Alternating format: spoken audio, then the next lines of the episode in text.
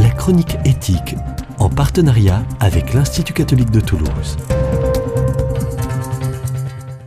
L'arrivée d'Internet à la fin des années 90 et la propagation de ces avatars, YouTube, Facebook et autres Instagram, ont accentué l'immédiateté des images, des sons, des informations en tout genre, offrant au public de l'informer avant que les instances plus officielles ne le fassent.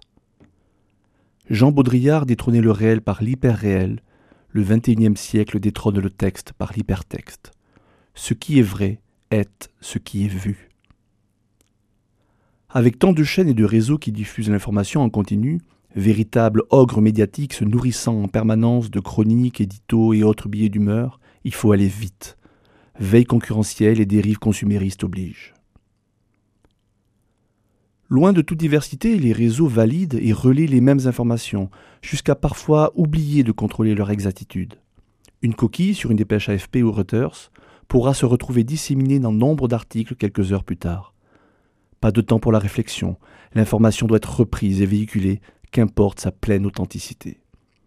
Certes, des outils de décryptage sont à disposition du public, outils dont la garantie terrain est assurée par l'intervention de journalistes ou conseillers en communication qui mettent leur expertise de praticiens au service d'une déconstruction même de leur travail. Mais l'objectif n'est pas tant d'informer que d'accéder à l'information quand bon nous semble. Non seulement répondre à un besoin d'information, mais surtout, surtout ne pas rater celle que tout le monde peut et veut avoir. Les fake news deviennent alors un genre en soi, une fin en soi, se risquerait-on. Fake en anglais signifie faux, artificiel. On ne distribue pas des informations erronées. On dilapide des constructions conscientes de leur artificialité, conscientes de ne pas dire la vérité. Conçues pour dire une vérité. Car la vérité est plurielle, assujettie à la subjectivité de chacun, là où la réalité est une. Il existe des vérités, il y a une réalité. Le monde est ma représentation, clamait Schopenhauer. Un monde passé au filtre de mes choix, d'abord dépendant de mon regard.